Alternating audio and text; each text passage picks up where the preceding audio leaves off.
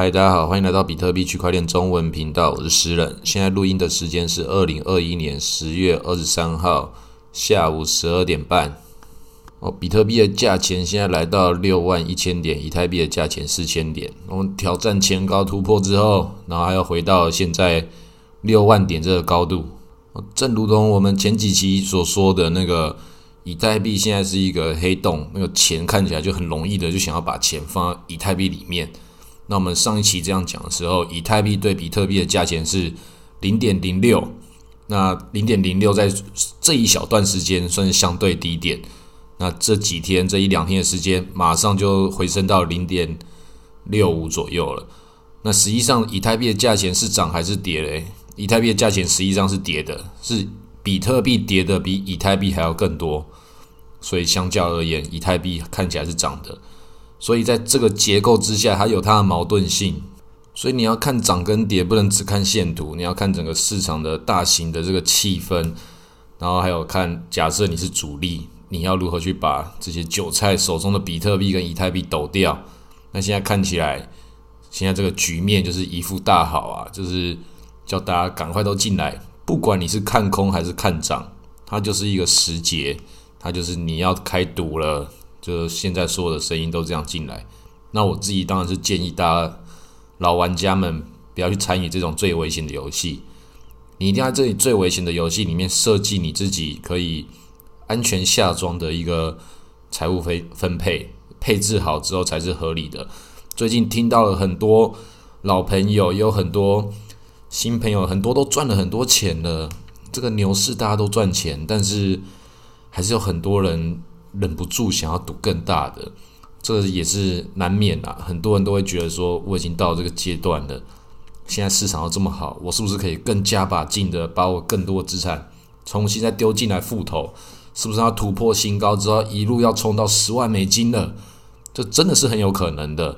但是你真的是要长期玩这个游戏的，真的没有必要在今年就急于一时的把自己的这个资金整个全部都丢进去。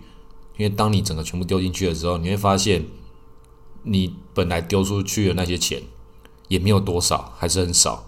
等你看到这个资本世界的更大未来之后，就会发现你在 all in 的事情。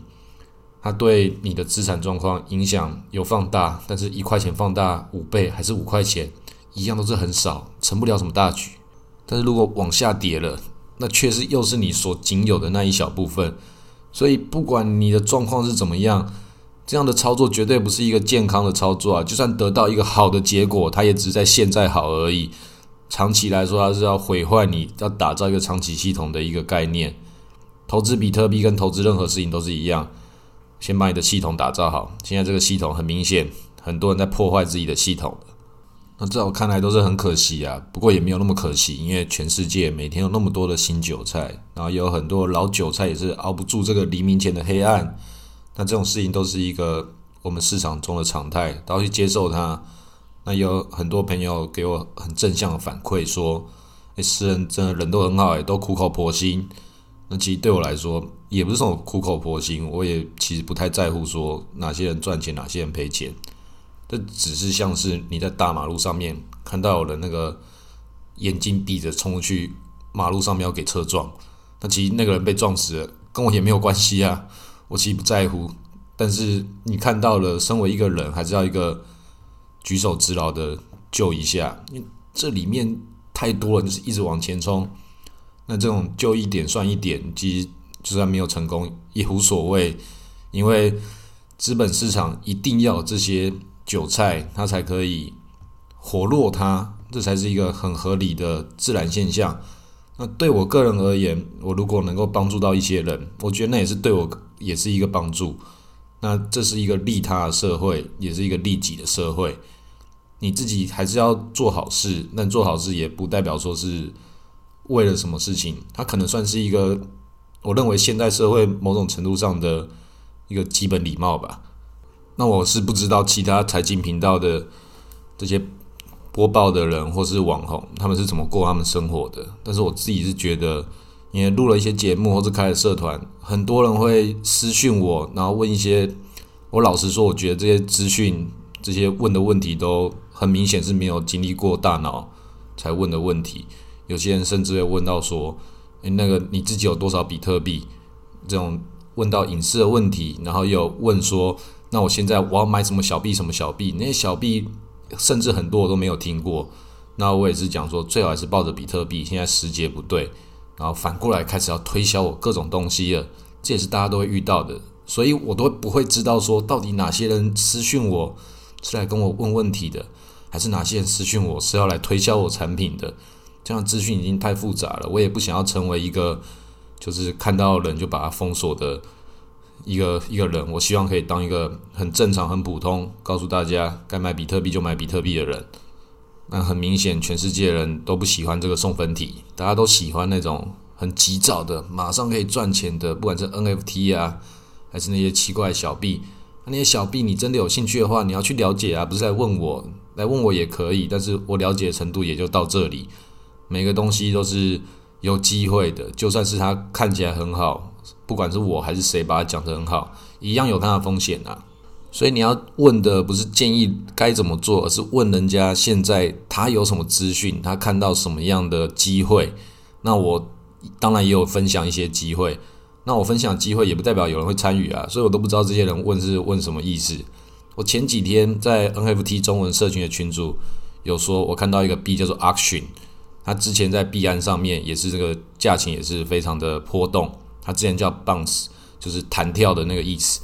它改名叫 Action 之后，一样就是还是没有很有名，很偶尔的时候就会暴涨一下。而且更厉害的是，它是配对是对比特币的交易对，然后没有美金的交易对，交易量也没有很大。那我就看到这个币就觉得很有机会，它已经走到低点了，NFT 市场又这么热。那看起来的网站也很漂亮，那就是我就先买啦。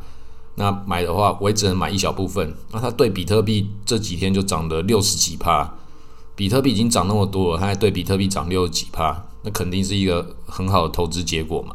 那即便我讲的这个币看起来好像该涨的理由也都很充分，我也自己有买，但这种事情它是每次都会那么神准嘛？每次都会发生这种好事嘛？肯定就不是嘛。就算是一个再准的一个。分析师或是任何一个很厉害的，不管怎么样，假设它的准度有到六七成，那就很高了。棒球选手打击率有到三四成就已经神级了，六七成就已经非常高。但六七成就代表什么？还是有三四成是没办法成功的啊！所以你不能够把自己的资产去如此的去配置到某些这种事情上面，那种只是一个让你可以去短期调控的短期的机会，用短期的资金。去做短期的配置，那就代表什么？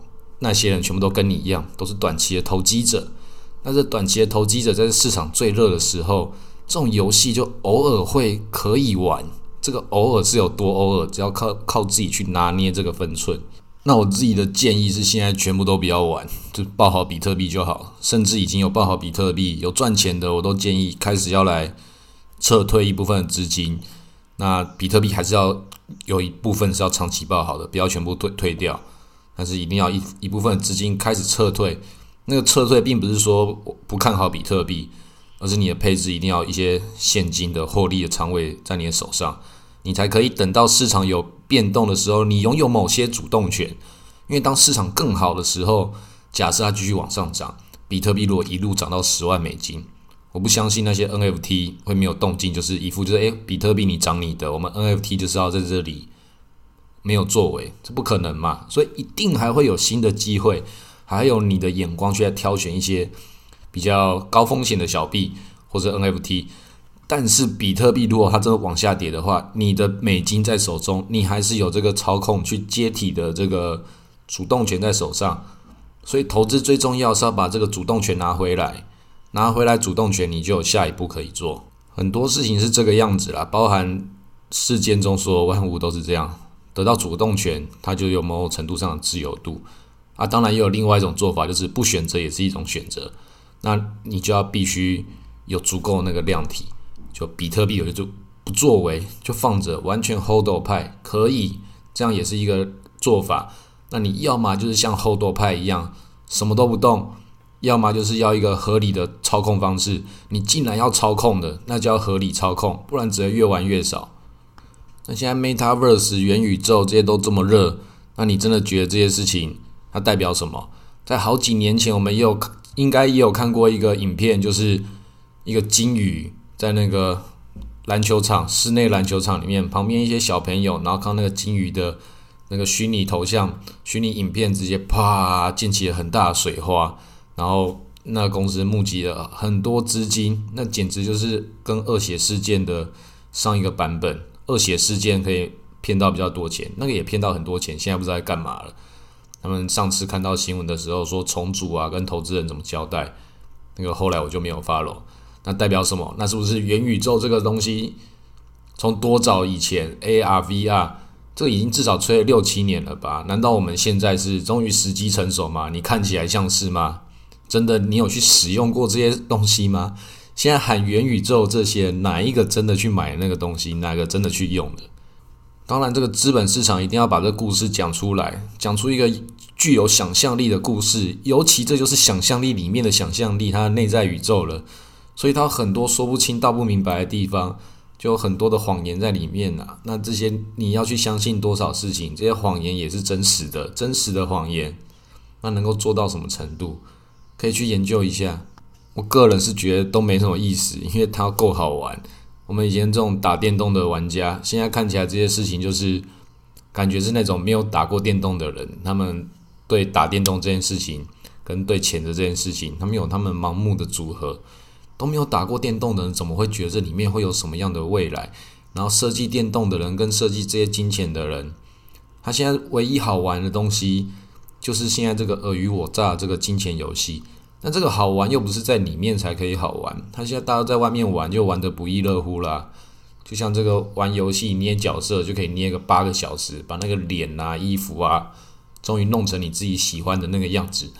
现在就在这个阶段呐，那不管是在哪个阶段，都是氪金玩家都是最大的，所以现在你在这里这些课长、课长都可以拿钱进来直接。把这个元宇宙打造成他们想要的形状，那叫这些新的韭菜、这些穷人进来，我们需要一些穷人来垫高我们这个身份地位，到哪里都是一样的。所以不要认为自己在这个元宇宙里面可以得到什么样的好处，你只是进入到这个资本阶级里面，就是往前多走几步，希望可以走到那个 VIP 室，但实际上你现在只走到 VIP 室的外面，他就要找你去排队啊，告诉大家这里很热门。但是你永远进不进去，你就只在门口而已。一定都要储备好自己的实力，增加自己的手上的筹码跟跟各种各样的资源，并不是你到了那个地方，那个地方就会就会给你什么东西，是你自己要去争取。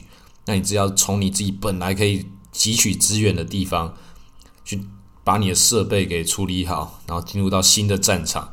那个地地方并不是难与密之地，并不是你去那边就得到了救赎，而是你去那边是新的机会而已。那新的机会本身就已经很诱人了，还是要去追寻机会啦。这些机会，人的一生没有太多次的机会，但是你是不是要在这一年就要去把它全部去使用完？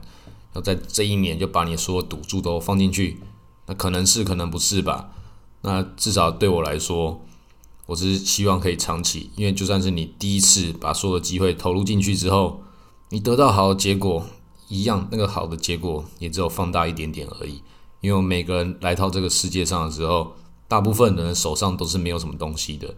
这个就算是比特币、元宇宙给你各种的机会，你一样，你的 all in 对整个市场来讲都没有什么大不了的，对你自己个人也没有什么大不了的，所以都还是取决于你自己得到多少东西。然后去投入，然后在里面再把它放大。那你本来可以赚到钱的地方，那边也是一个系统，你如何去打造那边？所以这里就是我们要蜡烛两头烧啊，这怎么可能？大部分人烧不起来嘛。那烧得起来了就特别厉害了，人家要付出他的代价。那你要不要付出这个代价呢？或许是，或许不是，也有其他东西要追寻呐。所以我一直对所有想要加入比特币世界的人。我都是建议，就是抱了比特币就好，其他那些纷纷扰扰事情不用管它，你就先抱着比特币，然后等这些事情大家玩到过火，整个烧起来了，派对玩到最后一定会出意外的，你就要看谁先 bra 吐到那个某个人身上，然后大家开始跑来跑去，然后开始烧起来，这个地方开始爆炸了，那就像电影里面一样，我们看到那一幕的时候，你就准备要跑了，甚至更早之前就开始要离开了。那你准备离开的时候，就记得看你现在看到现在这个样子，记得这个场景。下一次进入到派对的时候，你要准备好什么东西？准备好来这边削索人一票。然后今天录到这里，谢谢大家。